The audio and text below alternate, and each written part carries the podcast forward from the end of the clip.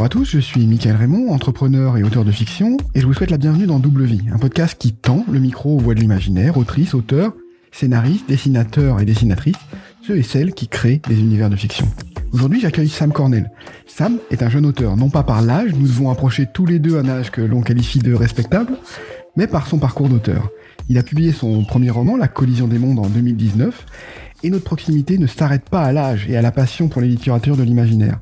Il est également professionnel de l'informatique, directeur technique et expert des systèmes géographiques. Bonjour Sam, bienvenue. Bonjour. Bonjour à tous. Bon, écoute, ça me fait très plaisir, euh, très plaisir de t'avoir euh, parce qu'on s'est, on, s'est croisés de loin aux, Imaginales et on n'a pas eu l'occasion de, de, papoter ensemble. Donc c'est, c'est un bon, ce prétexte, ce podcast est un bon prétexte pour ça. Avant d'entrer dans le vif du sujet, j'ai envie de te poser une question qui m'est venue en, préparant l'interview. Euh, donc Sam, Sam Cornell. Cornell, c'est le nom d'une prestigieuse université américaine. Et j'ai l'impression que c'est pas pas par hasard, non? Non, c'est pas du tout un hasard, en effet. Euh, J'avais euh, dans l'idée éventuellement de, publier cet ouvrage. Euh, c'est un rêve pour tout le monde lorsque c'est son premier roman. Euh, forcément, alors je connaissais les statistiques. Hein, euh, il y a à peu près 1% des, des, des, romans qui sont envoyés chez les éditeurs qui sont acceptés, mais c'est quand même le rêve qu'on a tous dans un coin de notre tête, même si initialement le roman n'avait pas forcément été écrit dans ce but-là. Et, et, donc, lorsque est venu le moment de le publier, je me suis posé la question du nom d'auteur, parce que je, pour diverses raisons, euh, j'étais persuadé que je n'allais pas utiliser mon, nom civil, on, va dire ça comme ça, et qu'il me fallait donc trouver un nom de plume.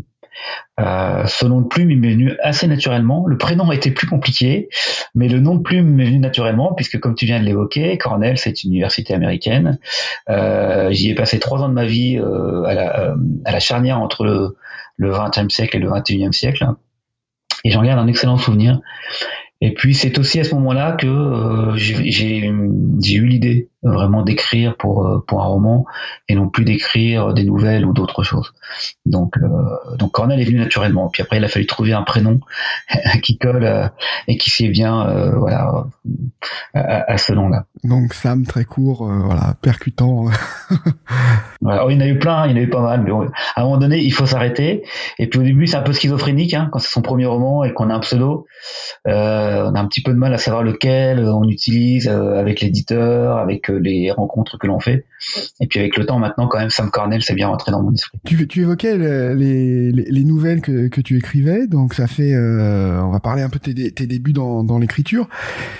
Tu as, tu, as commencé donc bien avant, euh, bien avant te lancer dans ce roman, bien avant même euh, cette aventure américaine. Comment, comment, comment ça a démarré pour toi? Alors en fait, je ne fais pas partie de cette catégorie assez nombreuse et pour lequel j'ai une grande admiration des gens qui écrivent depuis depuis leur prime jeunesse ou leur adolescence. Moi, la littérature, elle m'est venue, assez tard, en fait, même en termes de, lecture.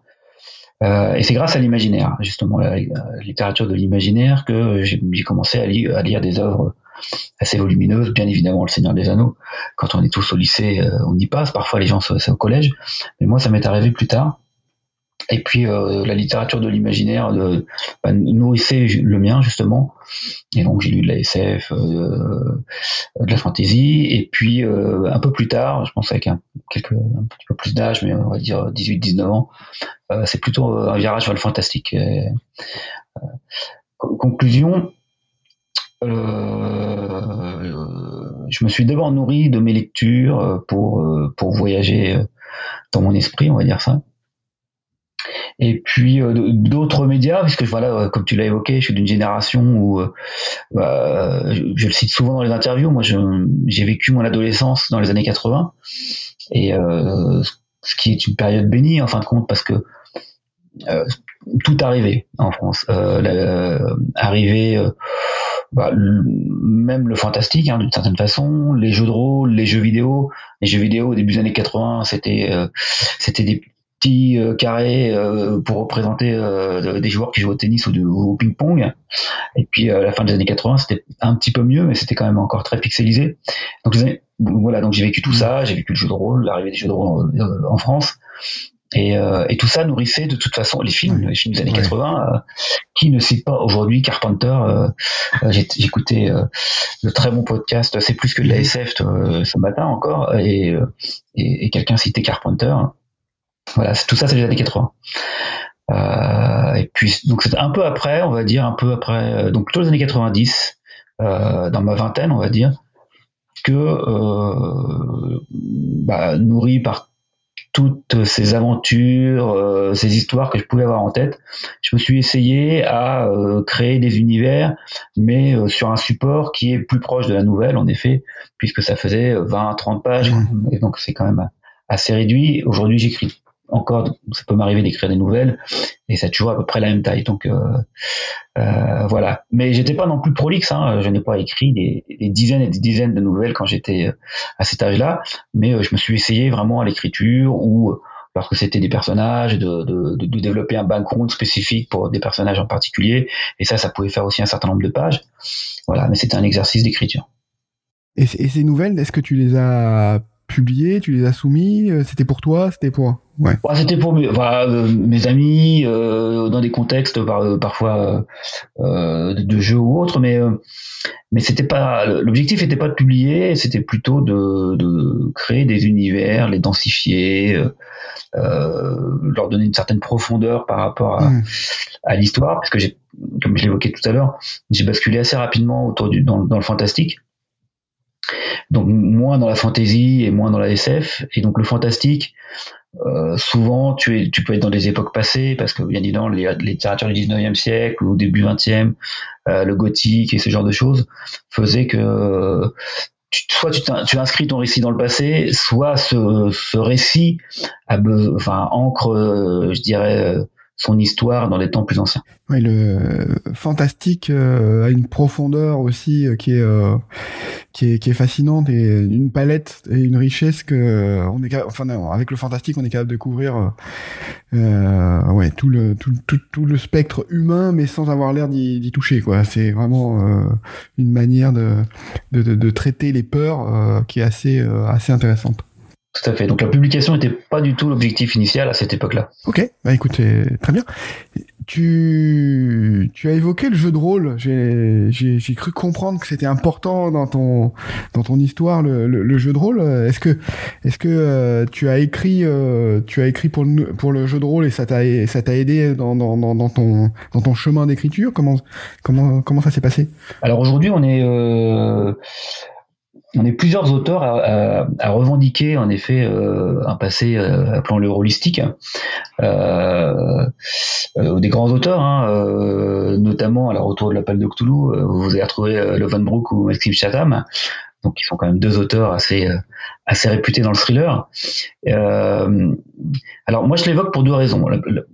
La, première, c'est que d'avoir vécu l'arrivée de ce phénomène en France, alors aux États-Unis d'abord, puis en France, c'est quelque chose, enfin c'est quelque chose dont euh, c'est pas que je suis fier, mais euh, je suis je suis content de l'avoir vécu parce que euh, voilà, comme tout nouveau média qui n'était pas du tout numérique à l'époque, hein, mais comme comme tout nouveau support, on va dire, de le voir grandir, de voir des nouveaux mécanismes, des nouvelles façons de jouer, c'était quand même extrêmement intéressant. Et puis des univers des univers nouveaux. Je, je, fais partie de ces nombreuses personnes qui sont arrivées à Lovecraft après avoir joué euh, à l'appel de Cthulhu, forcément. Euh, des gens ont fait le chemin inverse, mais bon, moi, moi j'ai fait ce, ce, ce chemin euh, partagé par, par, pas mal de monde. Et puis, euh, lorsque je me suis mis euh, en tant qu'adolescent, en fin de compte, euh, alors j'ai arrêté quelques années après, mais j'ai fait pas mal d'années, plutôt dans de la fantaisie d'ailleurs, originellement. ce qui m'a énormément attiré dans ce dans, dans, dans, cet univers, dans ce monde ludique, c'est la liberté de, de créer ces histoires. Je ne prenais pas. il y avait bien sûr pléthore de bouquins que tu pouvais acheter euh, en francs à l'époque et euh, avec des histoires que tu pouvais faire jouer à tes joueurs. Euh. C'était pas du tout ce qui m'intéressait dans le jeu de rôle. C'était de créer mes propres histoires et jouer en campagne sur du long terme avec des personnages qui vont qui vont se développer. Et c'était plutôt le côté souffle épique qui m'intéressait. Et puis j'étais encore assez jeune, hein, faut, faut, faut l'avouer. Et donc ça, euh, en termes de liberté, de, de pensée, euh, de réflexion, de construction, c'était c'était mmh. phénoménal. Et puis après, alors donc moi j'ai arrêté euh, avant de partir aux États-Unis, donc au cours des années 90, j'étais encore assez jeune et euh, et j'ai eu des expériences euh, donc plus proches du, du, du, théâtre avec ce qu'on appelle le grandeur nature, où là tu crées également un background et puis une trame narrative dans laquelle les joueurs vont être plongés.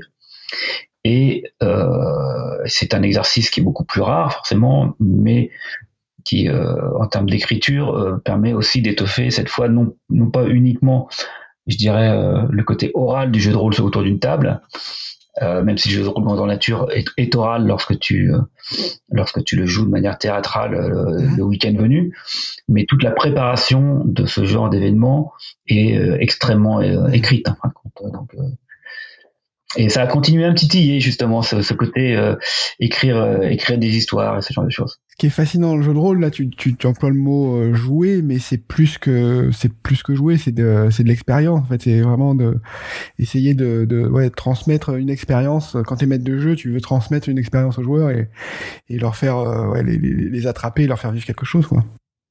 Oui, oui, tout à fait. Bah, une atmosphère, une ambiance. Euh, on se rappelle forcément euh, des parties qu'on a fait quand on était gamin. Et puis lorsque c'est du grandeur nature, même si c'est 20 ans après, si je rencontre quelqu'un qui a participé à une grandeur nature que j'ai organisé, il va me citer 12 milliards d'anecdotes, y compris euh, nombreuses que j'aurais pu oublier, parce que ça l'a marqué. C'est juste un week-end, mais ça a marqué mmh. pas mal de personnes. Donc on vit des expériences. après au bout de quelques quelques dizaines d'années, on se rend compte quand même que ça reste un univers ludique. C'est pas du tout péjoratif euh, chez moi, au contraire. Mais euh, par rapport, je dirais, aux, contingences de la vie euh, professionnelle et familiale, forcément, c'est quand même un moment hors du temps. Mmh. c'est ouais, une parenthèse qu'on s'offre dans, dans, dans, notre vie, quoi, dans vie personnelle. Voilà. Et puis convivial, c'est quand même euh, se retrouver entre amis autour d'une table. Euh, voilà, le, but c'est de passer un moment. Bon, un bon prétexte pour se retrouver aussi. Et donc là, tu... surtout dans cette période, voilà, après deux ans de Covid, euh, je pense que c'est les gens sont contents de se retrouver, que ce soit un jeu de plateau, un jeu de rôle, euh, ou en ciné ou ce genre de choses, c'est quand même utile. Ouais, c'est retour de retour de l'humain là après qui, qui manquait. Et on l'a on l'a vu sur le salon des Imaginales aussi. Euh, on sentait qu'il y avait une énergie et euh, une envie de se retrouver entre les, les, les gens, enfin avec les gens qui étaient là et qui avaient pas fait de salon depuis un, un long moment tu donc toi tu as, as, écrit des nouvelles, tu as, écrit des scénarios pour euh, pour de, de, de, jeux de rôle. Et un jour tu t'es dit bon je vais faire un roman maintenant c'est ça que t'as t'as senti quelque chose? Ou est-ce est-ce que ça venait de tes histoires de pour le jeu de rôle ou est-ce que c'était ouais complètement différent? alors oui et non. Mais plutôt non. Euh, mais je pense que tu l'as bien résumé. À, un moment donné, euh, quand tu te voilà, quand tu t'es exercé, même si c'est quelques dizaines de pages euh, ou des backgrounds de 3-4 pages, quand tu t'es exercé à l'exercice, bah voilà, de, de, faire attention euh, à ta construction narrative et un certain nombre de choses, même si j'estime aujourd'hui que c'était très amateur euh, par rapport à ce que j'essaye de faire euh, quelques quelques années plus tard.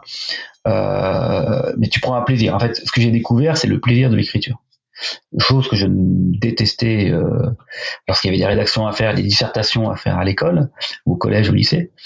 Et, euh, puis j'ai une écriture manuscrite qui est extrêmement illisible, donc je, je, supporte pas, je supportais pas d'écrire. Mais après l'ordinateur est arrivé, bien évidemment.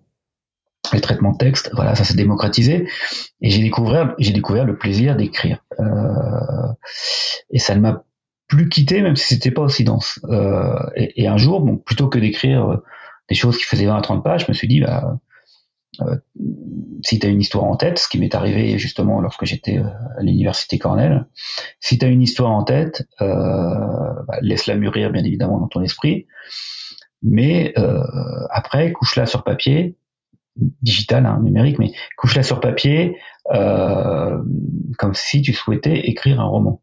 Pas pour le publier, mais vraiment pour faire l'exercice euh, de l'écriture romanesque et euh, découvrir euh, ce que ça sous-entend. et j'ai découvert que ça sous-entendait pas mal de trucs. Euh, mais c'était c'était vraiment ça. Et puis euh, ça pouvait, cette histoire pouvait justement servir de support à, des, enfin à grandeur nature en l'occurrence, mais c'était, je, n'avais pas pour objectif de me dire euh, voilà, organise des, des, des nature comme tu le faisais au XXe siècle, on va dire ça comme ça. Mais euh, tu écris ton roman, euh, il pourra servir de support, bien évidemment, à, à d'autres choses. Et, mais fais cet exercice. Et puis une fois qu'il est terminé, quelques 800 pages après. Je m'attendais à faire 150-200 pages, hein, pour honnête. Une fois qu'il est terminé, bah là, te vient forcément en tête l'idée de publier, parce que tu n'as pas fait euh, des années d'écriture, de recherche, euh, d'apprentissage de, de, de, sur le côté, sur les aspects narratifs, pour ne pas essayer. Et puis bon, bah, j'ai eu la chance de trouver un éditeur, donc euh, maintenant je vis l'expérience éditoriale, mais mais ça m'est plutôt venu comme ça. Essaye-toi à, à l'écriture d'un roman. Et eh, tu mentionnes la taille, ouais, 100, 100 150, 200 pages, c'est ce que tu avais en, tête à l'origine. Au final, tu as fait, euh, as fait un, un gros volume. Euh, alors, en fait, euh, j'avais, j'avais dans l'idée, j'avais une histoire en tête.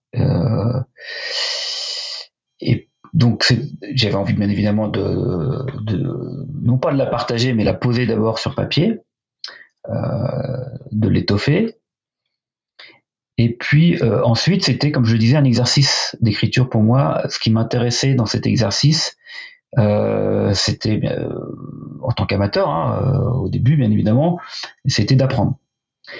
Et donc l'idée d'un roman choral m'est venue assez naturellement. Je ne saurais pas dire quand, mais m'est venue assez naturellement. Ce qui fait que le, le livre, très vite, c'est découpé en une trilogie, quadrilogie. Donc au final, ça a été une quadrilogie avec quatre styles littéraires très différents. Mais tout ça pour répondre à ta question, pour te dire que euh, oui, quand j'ai commencé à écrire, je n'imaginais pas que c'était une quadrilogie. J'avais une histoire en tête et je me suis dit bon, t'as déjà écrit 20, 30, 50 pages. Un roman, euh, ça fait 150 à 200 pages. Il y a beaucoup de publications qui font 150 à 200 pages. Ton histoire, elle est plus étoffée ça fera 150 à 200 pages. J'avais pas du tout l'idée, l'envie, l'objectif de faire 800 pages. Mais c'est au fur et à mesure, comme j'avais déjà grosso modo toute la trame, euh, on en discutera peut-être, je suis un peu architecte et un peu jardinier, mais, mais pas euh, foncièrement l'un ou l'autre. J'avais déjà toute la trame, et donc au fur et à mesure que j'écrivais ce qu'il y avait à écrire, je me rendais compte que euh, je suis au quart de l'histoire et j'ai fait 150 pages par exemple. Donc euh, euh, ça, je me suis rendu compte assez assez vite que lorsque j'ai fini le, premier volume, donc le premier épisode, j'étais j'étais qu'à 150 pages et je me doutais que j'étais au quart de l'histoire. Et ce premier épisode, sans le spoiler, il y a une enquête policière et l'enquête policière ne prend pas tout l'épisode, elle prend qu'une partie, donc moins de 100 pages entre guillemets. Donc forcément, euh, voilà, au bout de 100 pages, je me rends compte que j'ai encore des millions de choses à écrire. Et là, je savais que l'exercice serait très long, et je savais aussi que comme l'objectif c'était pas de sortir un bouquin, bah, que ça me prendrait des années et que ça sera une découverte et une aventure. Et tu as, ouais, alors comme tu dis, il y a quatre euh, quatre parties en fait qui qui qui sont presque des livres, euh, chaque, chacune étant presque un livre indépendant et qui, qui se qui se réunissent dans un, dans un seul tome en fait. Euh, c'est ça le, le, principe presque. Oui, alors pour, pour, plusieurs raisons. Donc le côté euh, exercice littéraire, le premier est un polar, le second est un thriller ésotérique, et le troisième est un roman plus historique mais dans la continuité, hein, bien évidemment. on, en, reviendra peut-être dessus. Et le, le quatrième est un roman fantastique. Euh, bien évidemment, toute l'histoire est un roman fantastique. Il est paru dans la collection fantastique chez les éditions Livresse. Euh, c'est la même histoire, euh, donc mais il y avait cet exercice littéraire. Et puis par contre, quand, euh, quand il y a eu la parution, euh, j'avais été en contact avec d'autres éditeurs et on se posait la question de le sortir. Est-ce que c'était deux volumes, trois volumes? Pour des raisons que je ne peux pas trop évoquer sans spoiler l'histoire, euh, deux volumes, c'était assez logique euh, de faire une, césure au milieu. Et puis euh, Émilie Ancio, l'éditrice de chez Livresse, m'a dit non, ce sera qu'un seul volume. Et, elle a eu parfaitement raison. parce que c'est vrai que cette histoire-là, euh, même s'il y a quatre styles différents, quatre styles différents parce qu'on suit l'histoire au travers de quatre personnages, euh, on va dire différents, enfin il y a plus que quatre personnages, mais on va dire quatre euh, regards différents, quatre points de vue différents et motivations différentes. Euh, on peut pas faire une enquête policière de, de, de 700 pages avec euh, de ce style-là, avec voilà, avec un seul point de vue, un seul narrateur, c'est impossible. Donc comme l'histoire, malgré ces quatre épisodes, se, contemple, on va dire, ou se comprend que euh, lorsqu'on arrive au point final, euh, eh bien, c'était finalement la, bonne idée. Alors c'est voilà, ça, ça, et puis l'avantage, c'est que bah, le lecteur, lorsqu'il achète le volume, eh bien, il n'a pas besoin d'attendre euh, la fin, puisque comme je l'ai envoyé chez les éditeurs une fois que les quatre euh, épisodes étaient terminés. C'est aussi, je, je, finis juste là-dessus. Je, non, non, vas-y, je suis désolé. c'est c'est un clin d'œil aussi, puisque ça se passe dans les années 20, qui est une enquête policière. C'est un clin d'œil euh, forcément feuilletoniste aux auteurs de cette période-là, euh, notamment Gaston Leroux, euh, pour, pour lequel j'ai une grande inspiration, qui est un auteur normand, qui a fait du polar, qui a fait du fantastique, et donc euh, qui a fait le mystère de la chambre jaune, par exemple, ou qui a fait le fantôme de l'opéra.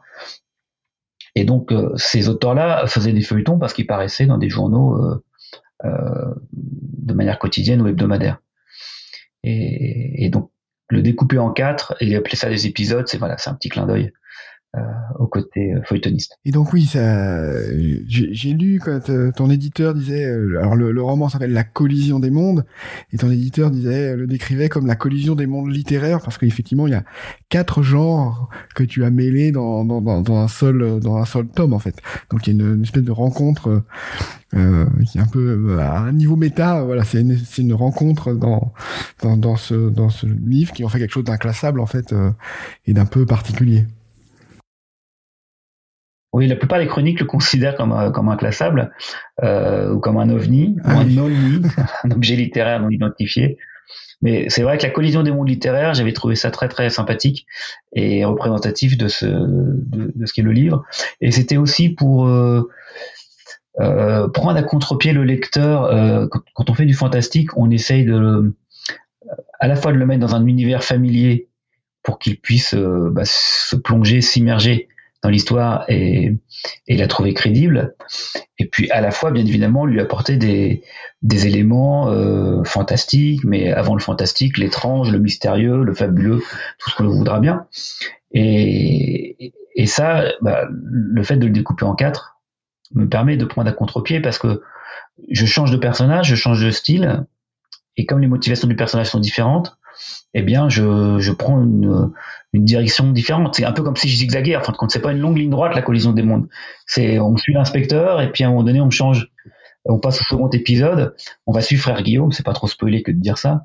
On va suivre frère Guillaume, qui est un prêtre et qui a donc d'autres motivations euh, de poursuivre la même enquête, et mais dans une direction forcément différente et pour découvrir d'autres choses. Et donc là, là tu as donc tu as quatre euh, quatre épisodes dans ce dans, dans ce roman.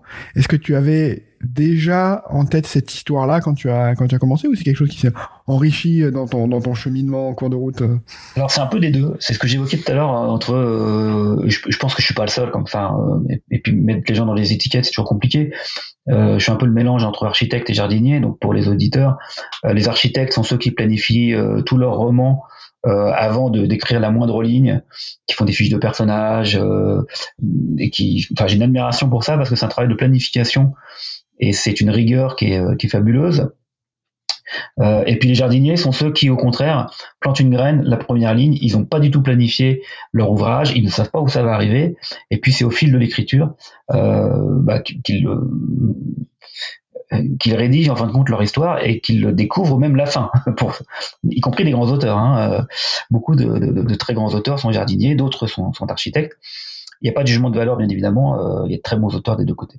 Moi, je suis un mélange des deux dans le sens où j'ai déjà la trame générale de l'histoire, parce que j'ai déjà la fin surtout. Et j'ai pas écrit dix bouquins, j'ai écrit quatre épisodes, mais euh, euh, et là je suis en train d'écrire mon, second roman. Euh, mais voilà, mais il y a une tendance qui quand même qui se dégage, qui, est celle de je, il me faut une fin, ou même c'est plutôt la fin qui, jaillit. Je me dis ah c'est pas mal ça, il y a un truc. Et puis, alors des idées, j'en ai plein. Hein, donc, il y a plein de fins qui ne sont jamais couchées sur papier.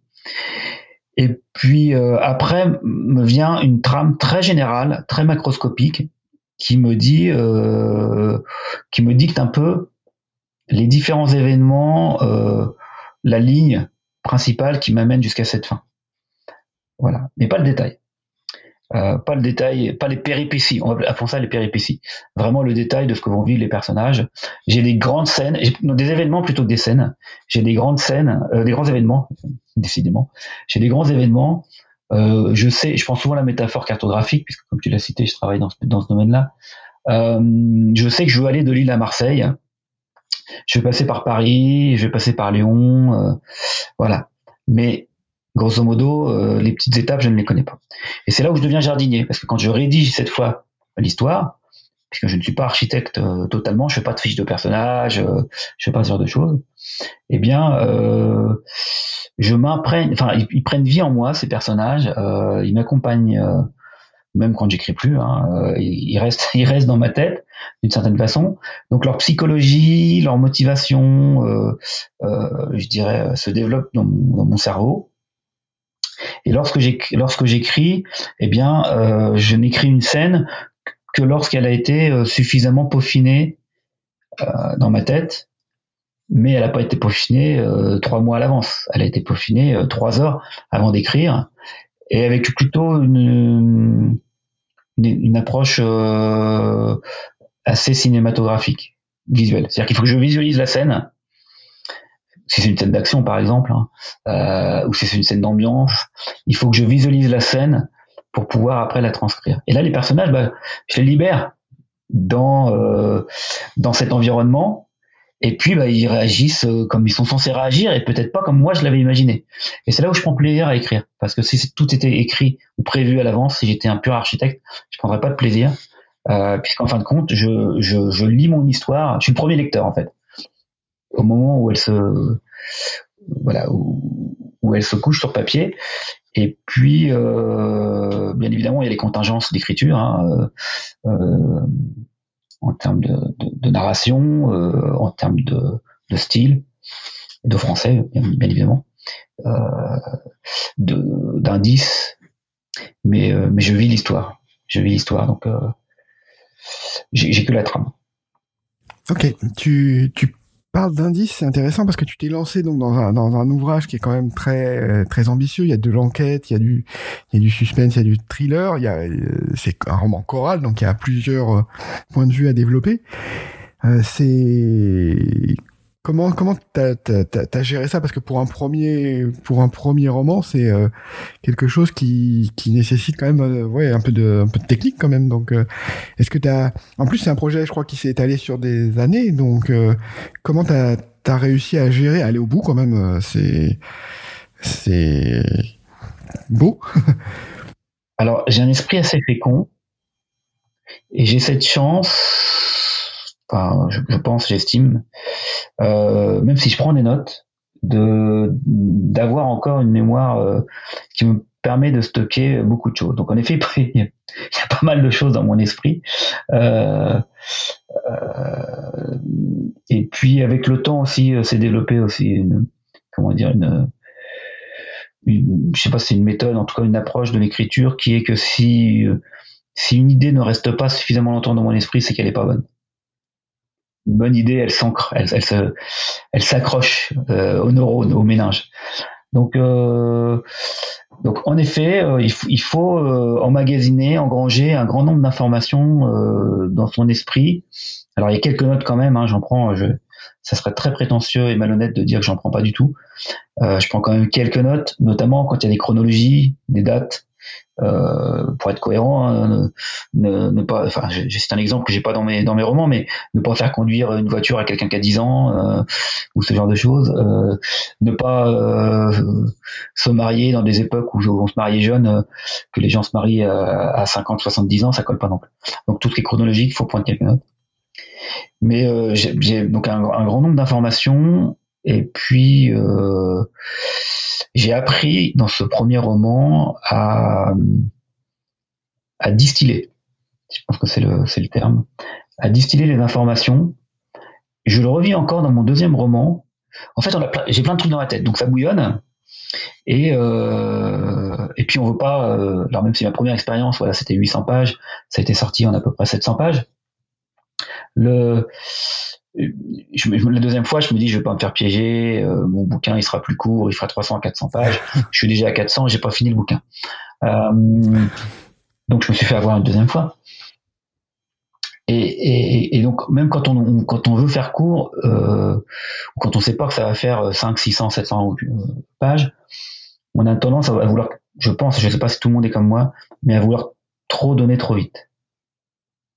Et très vite, on apprend à se dire, mais il faut que tu maintiennes le suspense, il faut pas que tu en dises euh, trop, il faut que tu laisses euh, une, once, voire plus qu'une once de mystère.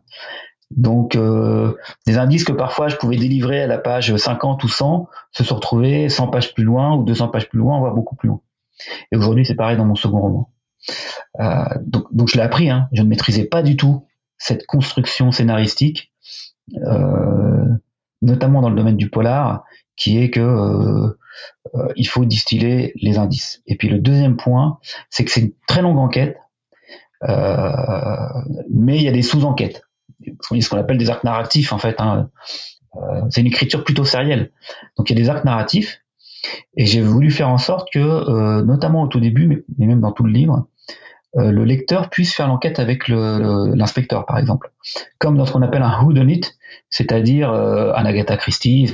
les chroniques sont souvent euh, c'est pas à moi d'en juger, hein, parce que je trouve ça très flatteur et, gentil, mais les chroniques ont pas souvent cité Gaston Leroux, alors que c'est une inspiration euh, manifeste, mais, euh, Agatha Christie. Donc on se retrouve un peu comme dans Hercule Poirot, où euh, l'auteur a, vraiment placé à différents endroits tous les indices, et lorsque tout le monde se réunit, donc autour de la page 70-80, pour élucider le premier crime, le lecteur, logiquement, il est capable de le faire. Oui, donc c'est un grand plaisir à construire. Euh.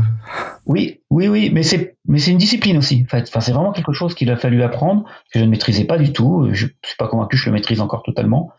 Euh, qui est vraiment de, de, de, distiller les choses et le rythme aussi, c'est-à-dire que euh, j'ai appris dans le premier, et je pense que je le maîtrise un peu mieux dans le second, le, le fait qu'il faut, bien évidemment, ça paraît naturel, hein, mais quand on écrit euh, et qu'on est face à sa page blanche, c'est différent.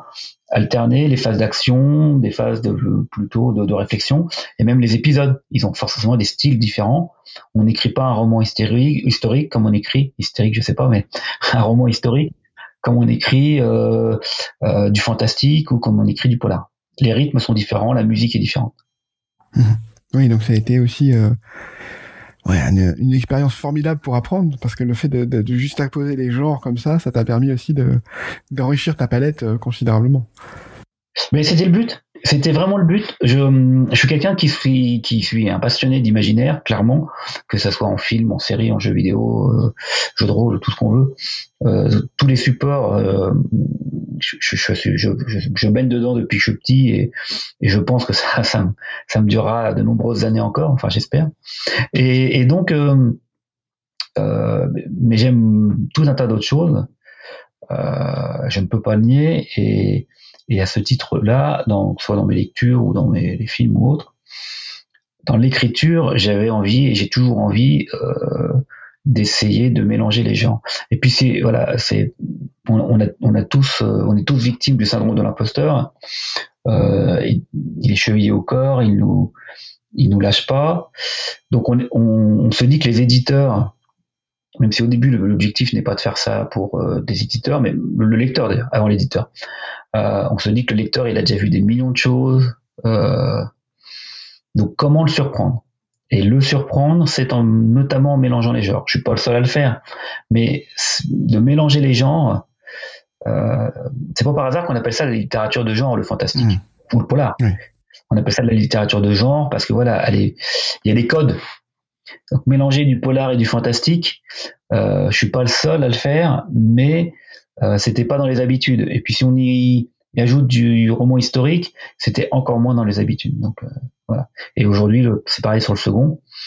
Je mélange euh, de l'espionnage à la Clancy avec du post-apocalyptique. Qui aurait pu imaginer que ça se marie très bien? Oui.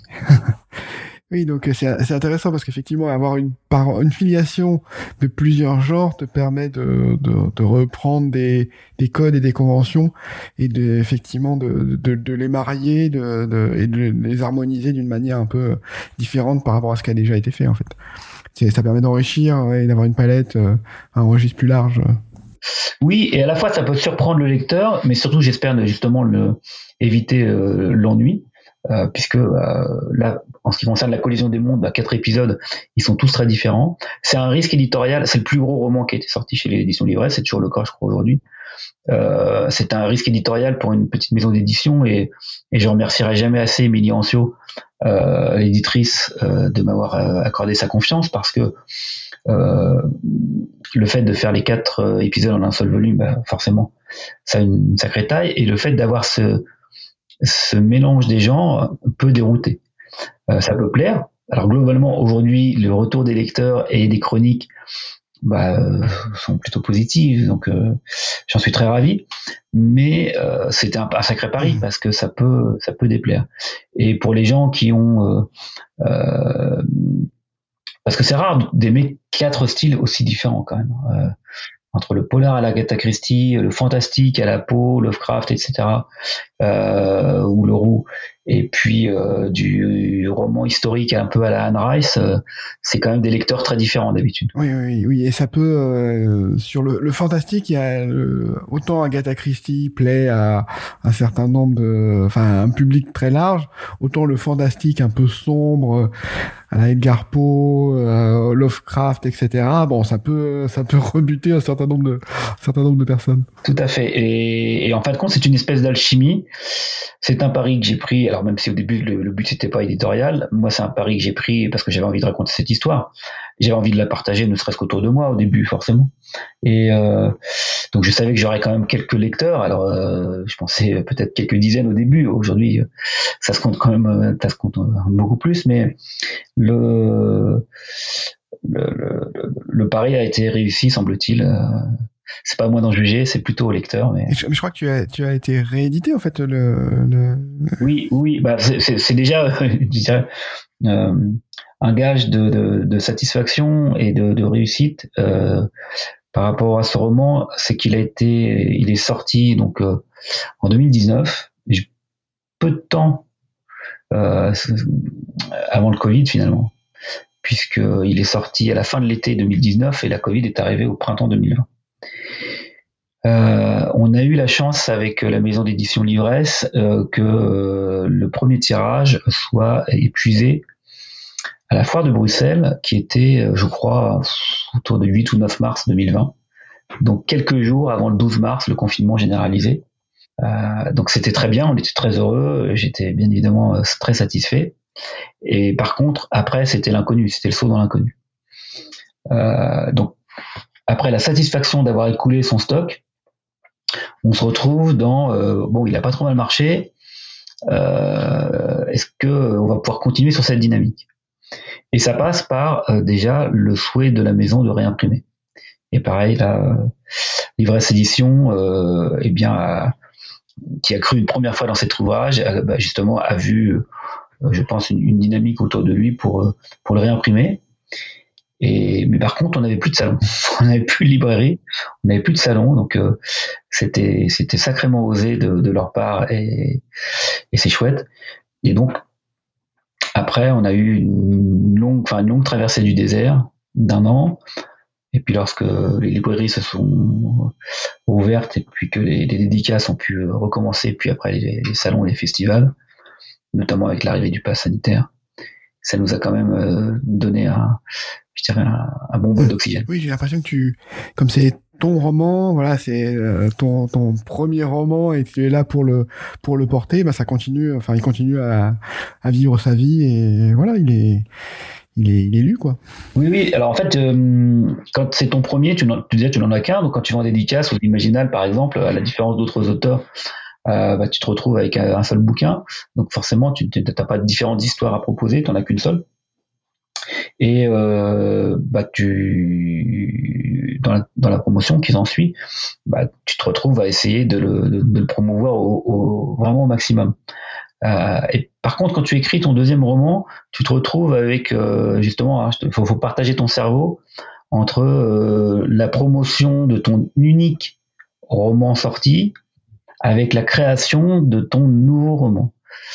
Et il y, a des moments, alors c'est plus le cas aujourd'hui, mais au début, euh, euh, lorsqu'il est sorti, et eh ben tu, tu crois que tu as coupé le cordon, et ce qui est vrai d'une certaine façon, puisqu'il est cristallisé, voilà, tu vas plus pouvoir y retoucher. Euh, mais finalement, tu as tout un travail que je découvre, hein, marketing, entre guillemets, hein, marketing, c'est peut-être un terme un peu fort, mais en tout cas de communication et de promotion autour de ton ouvrage. Ouais, y a, peut-être une sorte de phénomène, j'imagine, quand tu as passé euh, des années euh, sur un texte, tu l'as terminé, il est, euh, il est imprimé, les, lecteurs l'ont entre les mains, tu te dis bon maintenant je veux passer à autre chose quoi. Il y a aussi peut-être ce phénomène-là où tu es, tu te sens un peu entre deux, entre deux eaux, entre deux chaises. c'est encore un peu ton bébé en fait. Je pense que c'est c'est ce qui arrive. Enfin, moi je, je, peux pas aller au sens de cause, mais c'est tu sais, quand tu as, des enfants qui arrivent à 18, 19, 20 ans et qui quittent le foyer, je pense que ça, toutes les, tous les parents qui ont connu ça, forcément, euh, se, se, retrouvent dans cette situation-là. Euh, ça reste néanmoins tes enfants, même quand tu... Voilà, moi, je resterai toujours l'enfant de ma mère, euh, même si aujourd'hui, euh, j'ai 50 ans. Donc, euh, ça, ça, voilà, ça, ça, reste ton bébé. Ça, ton roman, euh, il a potentiellement, je pense, des imperfections des, des, des premiers romans, mais euh, mais dans ton cœur, ça reste quelque chose. Quoi. Et, et, mais le travail se fait quand même. Donc aujourd'hui, j'arrive à écrire pleinement le deuxième, tout en faisant la promotion du premier. C'est mais il a fallu un temps pour que je me replonge dans, dans l'écriture du deuxième. Comment est-ce que tu, tu, tu, peux parler, tu peux dire deux, deux, trois petites choses sur le sur la sur la suite en fait comment bah, ce, ce deuxième roman est-ce que est-ce que tu sais euh, déjà le genre euh, oui tu parlais de, de post-apo oui oui je peux, je peux en parler. Euh, spoiler, c'est compliqué. Pas spoiler, non, voilà, évoquer, évoquer. Alors, encore une fois, je pars dans une toute autre direction. Euh, et, et même, enfin, pour être honnête, je, je rédige un roman post-apocalyptique alors que je me suis dit que je ne ferais jamais de roman post-apocalyptique, que c'est un genre sur lequel je n'aurais. Alors, j'aime bien avoir des films, enfin voilà, euh, on parle des années 80 tout à l'heure, le premier Mad Max, euh, puis, le second, forcément, des choses comme ça.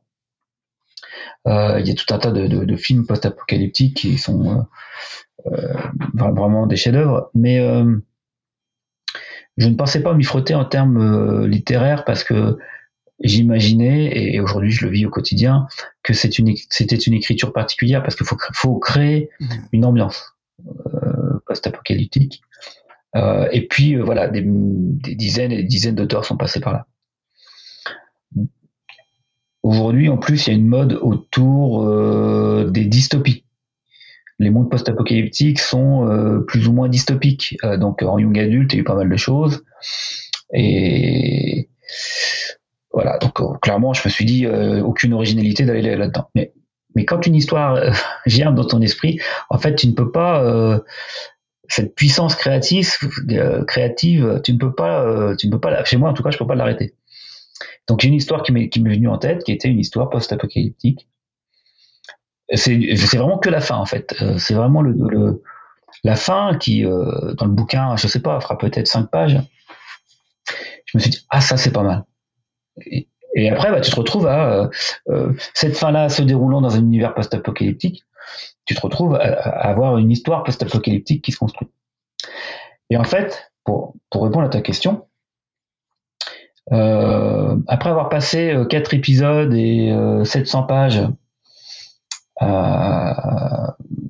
dans le passé, la collision des mondes, l'enquête se passe dans les années 20, mais l'histoire prend ses racines dans les siècles précédents, jusqu'au Moyen Âge je me suis dit quand même fais un truc dans le futur, donc c'est le cas. Et euh, après avoir entremêlé euh, mon roman, mon récit, ma, mon histoire avec euh, l'histoire réelle telle qu'on la connaît, ou telle qu'on croit la connaître, en tout cas, qu'on l'apprend à l'école, dans la collision des mondes, j'ai, je me suis dit, ça serait intéressant même si ça, ça rajoute des contraintes alors que je voulais m'en enlever, ça serait intéressant quand même de, euh, prévoir, on va dire, les 20 à 30 prochaines années. où va le monde? Voilà. Alors il y a des choses qui paraissent évidentes, euh, qui vont pas être des surprises. On sort de la COP 26, ils étaient à Glasgow, on parle du réchauffement climatique. Ça, évidemment, c'est un sujet euh, qui est quand même relativement euh, facile à, imaginer et à appréhender. Mais justement, j'ai voulu sortir du cadre. Donc le livre est un roman choral, mais cette fois c'est beaucoup plus limité. On va dire qu'il y a deux personnages. Il y en a un euh, que l'on va suivre dans les, on va dire, au cours de sa vie, dans les années à partir de 2030. Donc c'est pas très très loin. Donc c'est plus de l'anticipation. Sans spoiler, on va dire qu'on est avant la catastrophe que je ne vais pas évoquer. Et, l'autre personnage, on va le suivre un siècle plus tard. Euh, c'est une jeune adolescente euh, américaine. Je pense pas pour autant que c'est du young adulte, hein, mais enfin c'est plutôt euh, fin d'adolescence. Hein, c'est une jeune femme qui a 17-18 ans et qu'on va vivre dans ce dans ce monde ravagé, mais bien après l'apocalypse. on n'est pas juste après ou pendant on est euh, à peu près 100 ans plus tard, donc on est en 2150, 2160. Voilà. Et, donc je tisse le lien entre les deux. Alors la première partie, enfin, enfin c'est pas c'est pas deux parties différentes, hein, à la différence de la cohésion des mondes, c'est deux trames qui se qui sont entremêlées. Donc on suit l'un puis l'autre, puis à nouveau le premier, etc. Donc là, lorsqu'on suit euh, Nathan Travis, pour l'instant c'est le nom des personnages, je sais pas si ça changera. On est euh, donc dans un futur proche. Euh, on est dans, il y a des considérations géopolitiques sur l'avenir de notre euh, humanité en fait. Hein. Donc la géopolitique forcément peut avoir du lien avec des romans d'espionnage à la Tom Clancy, c'est ce que j'évoquais tout à l'heure. Et puis, et puis non, lorsqu'on est 150 ans plus tard, là, forcément, après l'effondrement, appelons ça comme ça, il y a plus de structure, enfin, il y a moins de structure politique, donc on est, on est sur un autre style mais il faut se voilà je voulais pas faire une dystopie euh, je veux pas spoiler trop. Donc je voulais clairement euh, j'ai pas fait de pandémie c'était une évidence. Euh, mais c'était pas l'idée que j'avais en tête hein. mais en tout cas euh, voilà donc j'ai pu déjà spoiler un truc ce n'est pas une pandémie. Je pense que vous en avez marre des pandémies donc euh, ce n'est pas une pandémie et ce n'est pas une dystopie. Ok, bah écoutez, très alléchant aussi, donc euh, merci d'avoir euh, d'avoir brossé ce, ce le, le, portrait de ce, ce, prochain roman. Euh, donc ça c'est ton c'est ton focus pour euh, pour la prochaine étape de, de ta carrière. Est-ce que tu continues à écrire des des nouvelles? Est-ce que tu as envie de as envie de publier des nouvelles? Ou comment comment ça se passe de ce côté-là? Alors tout à fait. Alors tout à fait. Alors j'en j'en souris parce que euh, m'est arrivé. Euh, alors chez moi, je, je, je, je, crois que je, suis un peu comme Archimède, ça m'arrive souvent dans le bain, voilà. Petit partage de ma vie privée. Euh, m'est arrivé euh, ou la douche quand même. Je, passe pas, je, prends pas des bains tous les jours. Euh, une fulgurance, une histoire. Pareil, c'est la fin. Euh, je me suis dit, bah, faut, faut à tout prix que je, que, que je la couche. Même si j'étais embarqué dans un second moment, et je l'ai pas évoqué au cours de l'interview, mais euh, euh, je peux avoir plein d'idées dans la tête. Par contre, en termes d'écriture, je n'ai qu'un seul projet à la fois. Euh, comme je suis pas architecte et que j'ai une part de, justement de jardinier chez moi, je ne peux pas. Je suis admiratif hein, devant les, personnes qui ont trois, quatre ouvrages en cours. Moi, je sais pas faire. C'est qu'un seul à la fois. Donc, quand j'ai eu, mon second roman, c'est pas que je m'interdisais, mais je ne, c'est pas dans ma nature d'écrire d'autres choses euh, au passage. Je peux prendre des notes, je peux avoir des idées, j'ai des idées d'autres romans. J'ai, je, je, je, couche des notes pour me dire bon peut-être qu'un jour je le développerai, mais j'ai qu'un seul roman. Puis tout d'un coup il y a eu cette fulgurance, euh, une histoire qui, qui, ne méritait pas euh, euh, de faire un roman de toute façon. C'était, ça se prêtait à la nouvelle. C'était pas la première fois, mais il y en a une autre que j'ai pas écrite où j'ai pris que des notes, comme je l'ai évoqué tout à l'heure. Mais là, elle était tellement courte, c'était tellement euh, un, shoot en fait. C'était tellement un shoot pour le lecteur et pour l'auteur que je me suis dit, bah fais-la, ça te fait une pause dans ton roman, mais ça va pas te prendre longtemps. Ça m'est arrivé euh, il y a quelques mois, hein, c'est pas, pas si vieux. Et, euh, la nouvelle fait 20 pages, à peu près, elle fait 25 000 signes, je crois, dans mon souvenir. Et inclassable par rapport à tout ce que j'ai évoqué tout à l'heure. C'est-à-dire, c'est pas euh, du polar euh, au sens où de Nietzsche, c'est pas du thriller, c'est pas du fantastique, c'est pas de l'historique, c'est pas de, c'est pas de l'espionnage géopolitique, c'est pas du post-apo, c'est pas de la SF, c'est pas, c'est inclassable. Donc j'ai beaucoup de mal à trouver un endroit euh, où je vais pouvoir la publier. Je pense que ce qui colle le plus, c'est euh, euh, il y a des romans noirs, mmh. c'est une nouvelle noire. Donc sans trop en dire, et, et même j'en suis pas certain. Mais voilà, donc c'est contemporain cette fois, donc c'est ni dans le passé ni dans le futur. C'est une nouvelle contemporaine. J'en suis assez fier, hein, même si c'est court une nouvelle. Hein. Mais euh, mais j'aime. Voilà, j'ai des bêta lecteurs. Les bêta lecteurs l'ont apprécié. Ils ont pas ils ont pas ils ont pas euh, entrevu mhm. euh, là où je voulais les emmener. J'essaye de pas trop en dire. Euh, donc j'ai envie de la publier et il faut que je trouve euh, un éditeur qui corresponde vraiment à ce genre, à ce style-là. Alors j'ai peut-être trouvé quelque quelque chose. Et puis j'ai trouvé un appel à texte là, ça date d'il y a une semaine, qui correspond. Parce que les appels à texte, lorsque vous avez une nouvelle, c'est pas toujours évident. Ils ont souvent un thème. Donc soit vous répondez à l'appel à texte et vous rentrez dans le thème forcément quand vous, vous, choisissez votre, votre histoire. Mais quand vous avez déjà une nouvelle écrite, bah, faut correspondre au thème. Quoi. Soit vous avez une taille limite en nombre de caractères, et souvent les appels à texte sont plus courts.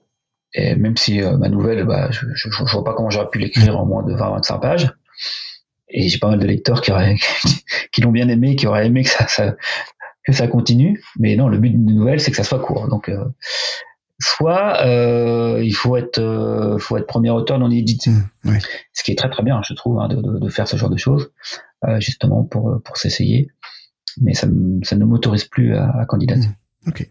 Bon, bah, écoute, je, je... Donc, vous la verrez peut-être, mais c'est pas de la littérature de l'imaginaire, ça c'est sûr. Ok, bah, je touche du bois et puis voilà, je, je te souhaite de trouver une, maison pour pour cette pour cette nouvelle.